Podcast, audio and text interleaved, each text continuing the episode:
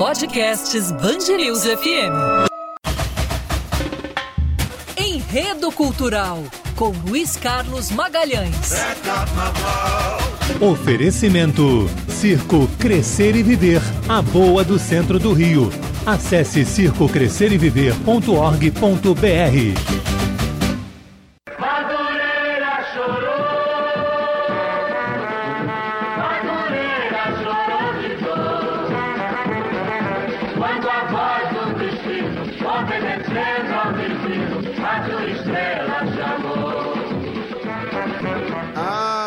de Almeida, Madureira chorou. Assim a gente começa esse enredo cultural de hoje. Luiz Carlos Magalhães, tudo bem? Boa tarde. Boa tarde, amigos de casa. Sempre agradecendo aí a, a, a audiência aí. E hoje nós vamos, nós temos falado de personagens, de fatos da cidade. Hoje nós vamos misturar um pouco de tudo. Né? Nós vamos falar um pouco do teatro de revista, se bem que nós pretendemos fazer um programa muito maior sobre teatros de revistas e a Praça Tiradentes. Vamos falar também de Madureira e vamos falar de uma mulher extraordinária, que é a Zaquia Jorge, que muita gente nunca ouviu falar. Mas a, nunca ouviu falar dela, mas muitas pessoas já ouviram falar da música em homenagem da música a ela que a gente vai tocar no final. Né? Exatamente. É. essa moça tinha o nome de Zaquia Jorge, que é um nome estranho. Você já ouviu falar alguma outra pessoa que você conheça que chama Zaquia? Não. Ela nasceu na cidade fluminense Silva Jardim, no mês de janeiro de 1924, né? Rapaz. Quer dizer, em 1924, Madureira já era animadinha. A Portela não existia ainda mas dava os seus primeiros passos com o Baianinhas de Oswaldo Cruz, que vai fazer 100 anos no ano que vem, como nós sabemos. Né? E o Morro da Serrinha, o Império Serrano é só de 1947, é, quando ela nasceu, era só jongo. O morro era só jongo. E aí, como que era a vida cultural, a partir aí mais ou menos de uma década de, de 40, quando a vedete principal começa a aparecer? É. A, o, o Mário de Andrade, que é um dos musicólogos mais importantes, se não for o mais importante musicólogo brasileiro, ele dizia que já naqueles dias, em 1926, lá na época que ela nasceu, na época que ela nasceu, ele dizia que os únicos espetáculos teatrais que ainda se podia frequentar eram o choro e a revista. Ele estava se referindo ao teatro de revista, né? E o que, que era o teatro de revista? É, é, é aí já, no, já né, nessa, nessa, nessa época era o apogeu do teatro de revista, que é a mesma coisa que do teatro rebolado. Aqui no Rio de Janeiro ele ganhou o nome de teatro rebolado. Esse, esse tipo de, essa modalidade de teatro trazia ao Rio de Janeiro e a Praça Tiradentes que era capital, e aqui era a capital do Brasil, na Praça Tiradentes, que era na capital do Brasil. a maneira de fazer teatro chamada vaudeville, que eram assim esquetes desconexas. Não havia, eram quadros pequenos, né? E também o, do Music Hall americano. E que chegavam na, na, aqui no Rio de Janeiro já no século XIX. No século XIX já tinha isso. Quando a gente fala teatro de revista, parece vou pegar uma revista e vou começar a recitar um é, poema exatamente. aqui. mas, mas é isso mesmo. A revista, o que, que é? Pequeno, não já. é uma, uma novela. Você vê uma matéria, depois vê outra, vê outra. o teatro de revista era assim também. Você tinha um esquete, acabava, tinha outro esquete, acabava, tinha outro esquete, cada um com uma música. Era por isso o nome vem daí, né? E o rebolado? E o rebolado é porque tinha. É, é porque esses esquetes musicados eles reproduziam o cotidiano das plateias, que se identificavam imediatamente com cada fala, com cada cena apresentada no palco. Eles eram sempre seduzidos por vedetes esculturais que depois foram para a televisão. Tá? Vedetes esculturais, cenários originais e o humor e a ironia é, que, que lotava os teatros, alcançando seu apogeu ali pelos entre os anos 1920 e 1940. E aí você comenta em relação a depois vão para a televisão, porque em 1920 o rádio ainda estava engatinhando aqui É, no, no- no Brasil. Nem ainda, tinha come... né? O rádio ele vem no centenário da independência em 1922. É. Vai fazer 100 anos agora, dia 7 de setembro. E aí, década de 40 é o finalzinho da era de ouro do rádio, porque na década de 50 começa a televisão. É, mas para você ver as para você ver como elas eram esculturais, não adianta o rádio. Tem que ir lá. Você tinha que ligar a televisão, né? Você tinha que ligar a Exatamente. televisão.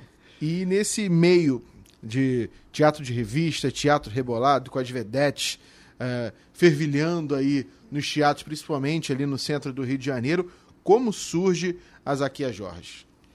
É, que ali, ali era o teatro musicado, trazendo a música popular para dentro das salas, né? A crítica política, piadas e pilhérias picantes, às vezes um- pouco picantes, às vezes muito picantes, e o erotismo. Procurava ser, o teatro de revista procurava ser uma fotografia dos fatos políticos e sociais que aconteciam no país. Né? Aí Ge- Getúlio já estava lá, década de 30, já tinha Estado Novo, já tinha essas coisas todas. Né? Era um período de bastante efervescência. Né? Aí, e é nesse ambiente que floresce Zaquia Jorge. Ela era uma atriz, ela era vedete, ela era corista, e que se transformou em personagem da história do Rio de Janeiro por ter fundado o primeiro e único teatro de revista do subúrbio carioca. Ali em frente, bem em frente à estação de Madureira. Isso em maio de 1952, tá? na rua Carolina Machado, 380. Quer dizer, no coração do coração suburbano. Isso está lá até hoje, só que é uma casa de Material eletrodoméstico. Mas É. quem quiser ir lá ver onde era, está lá. E o que levou ela a fazer isso, Luiz? É, muita gente achou que naquela época não, mas para cá, né, que ela já era uma vedete decadente, né, que já não tinha mais o prestígio que tinha na Praça Tiradentes e que aí foi para o subúrbio para tentar renascer. Né? E aí fez um teatrinho Michuruca lá e começou a pegar o pessoal que lá em Madureira, lá naquela época, não tinha muito o que fazer. Né? Mas não é nada disso, não é nada disso. É, Zaquia Jorge estava em, ela estava em plena ascensão, integrando as principais companhias teatrais. Ela atuava em, atuou em cerca de sete filmes dos mais importantes estúdios e diretores, como a Cinédia, do Ademar Gonzaga, que era como se fosse a TV Globo hoje. Né? E ela contracenava com os principais artistas, Virginia Lani, que até pouco tempo, até no nosso tempo, ainda era vedete do Brasil, e, e os maiores astros e estrelas da época, como Oscarito, Ó. que foi o maioral Sim. do cinema e do teatro, Grande Otelo, Araci Cortes, Dercy Gonçalves. A gente tem até aqui um trechinho dela dialogando com a Dercy Gonçalves. Vamos Isso. ouvir um pedacinho aqui. É, é,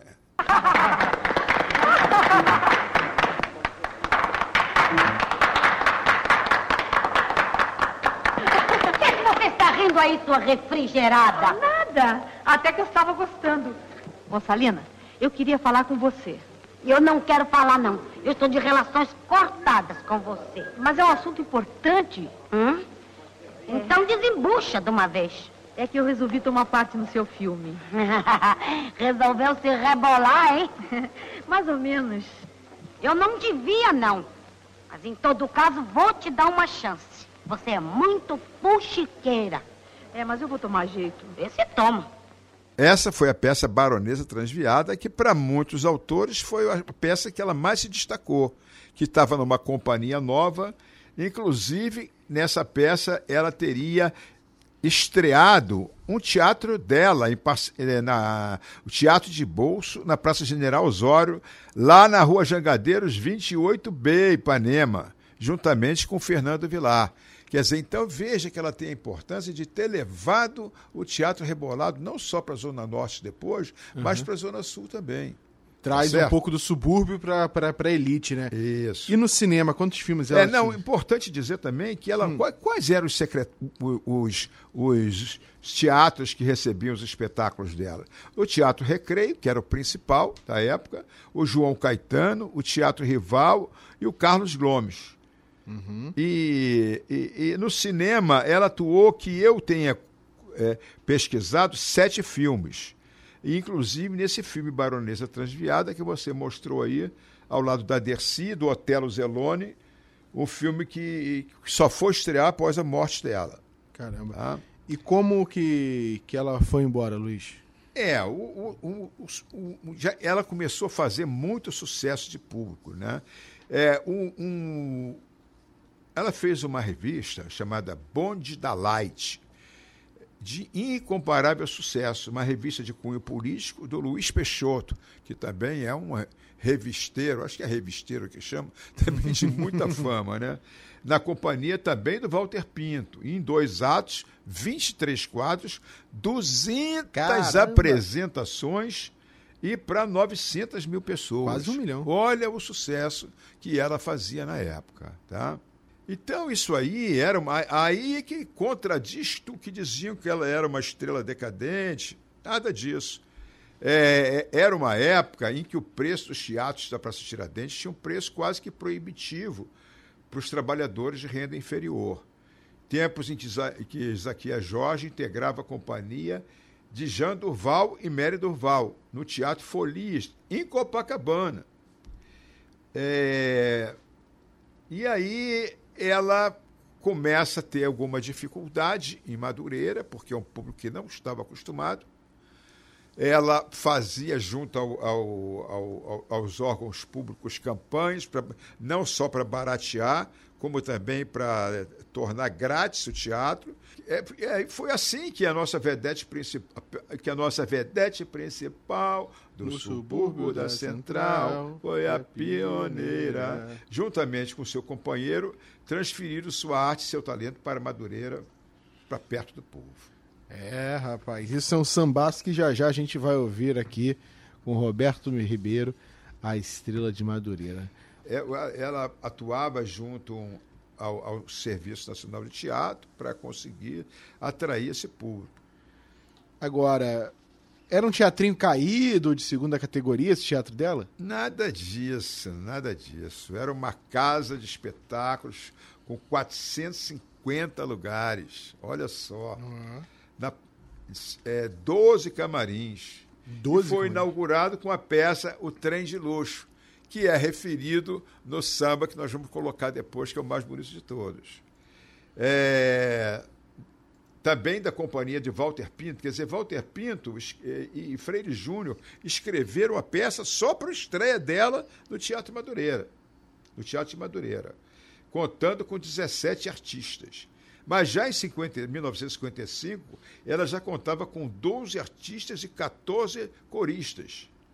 E tinha ainda, olha só, uma escola de teatro para jovens artistas que aprendiam representação, canto e coreografia. É muito pioneira. É né? muita coisa. É muito pioneira. E como tudo isso acabou, Luiz? Bom, aí vem a parte triste da história, né? Foi assim que, no esplendor de sua carreira, tanto como atriz como empreendedora, que Zaquia Jorge, aos 33 anos, em uma segunda-feira de sua folga, que é a folga dos artistas, segunda-feira, né? É a folga dela e da sua companhia, todos foram ao banho de mar na então deserta Barra da Tijuca. Um dia antes de o Teatro dela em Madureira completar cinco anos. Zaquia Jorge morre afogada sob as vistas de todos os seus companheiros. E a cu- curiosidade é que entre esses companheiros tinha um ator chamado Mário Costa, que foi descoberto por ela e que se tornaria um ícone da comédia do Brasil, dos maiores comediantes do cinema e do teatro e da TV, que era o Costinha. Então, no, no- no velório dela foram 4 mil pessoas, que era coisa pra caramba Muita pra coisa. época, né? Não tinha televisão. Até para hoje, né? É, 4 mil pessoas fizeram a despedida no próprio teatro, que foi um choque para toda a gente suburbana e para todo o mundo artístico. Né? E a imagem dela, como ficou depois disso? Olha, em, mil, em 1958, nós tivemos o samba Madureira Chorou, que explodiu início, na né? cidade. Né? Marcou para sempre o nome do bairro, Madureira já tinha sua fama. Sim. Mas a partir daí ficou famoso mesmo, né? Cap, como capital do subúrbio. É, de autoria do Carvalhinho e de Júlio Moreira. A morte dela foi em 57 e isso estreou no cinema, no filme. O cinema era o grande lançador de, de músicas é. de carnaval. O filme Ed Chua, que é cantado aí pelo Joel de Almeida, que nós mostramos aí. Mas nem o samba, nem Madureira parariam por aí, né? É. No carnaval de 75, bastante tempo depois, o Império Serrano, do carnavalesco Fernando Pinto, levava para o desfile da Avenida Presidente Antônio Carlos um enredo, Zaquia Jorge, a vedete do subúrbio, Estrela de Madureira, obtendo um terceiro lugar atrás do Salgueiro e da Mangueira. Vamos ouvir um trechinho?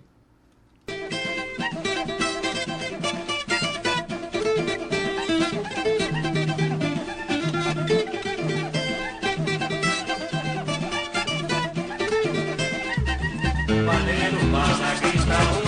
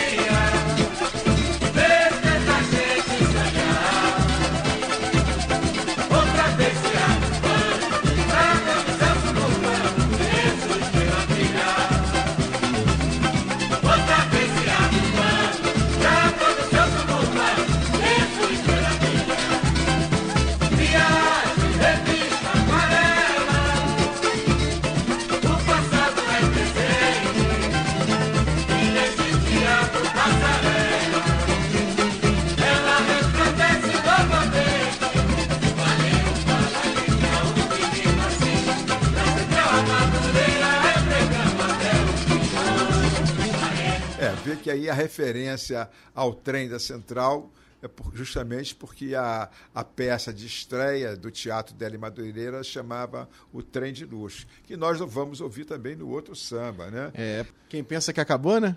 É, Tem mais um pouquinho, né? É, o samba do Avarese, que foi o único autor também, né? Eu gosto muito. Mas, vocês pensam que acabou, não. Tem mais um capítulo aí mais bonito ainda, né? É, mais uma página dessa revista. exatamente. Naquele mesmo ano, só que no meio do ano, já fora do carnaval, o que não era comum, o cantor imperiano Roberto Ribeiro, magnífico cantor, em seu disco Molejo, gravou, mudou só um pouquinho do título, chamou de Estrela de Madureira. Ele gravou o samba que foi derrotado no concurso interno de sambas enredos. Esse samba derrotado, tirou em segundo lugar, era do Assir Pimentel, Assir Pimentel e do Cardoso.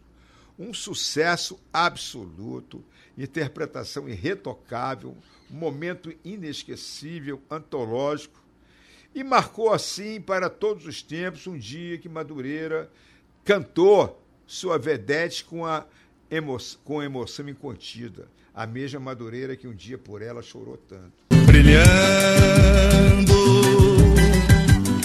o imenso cenário.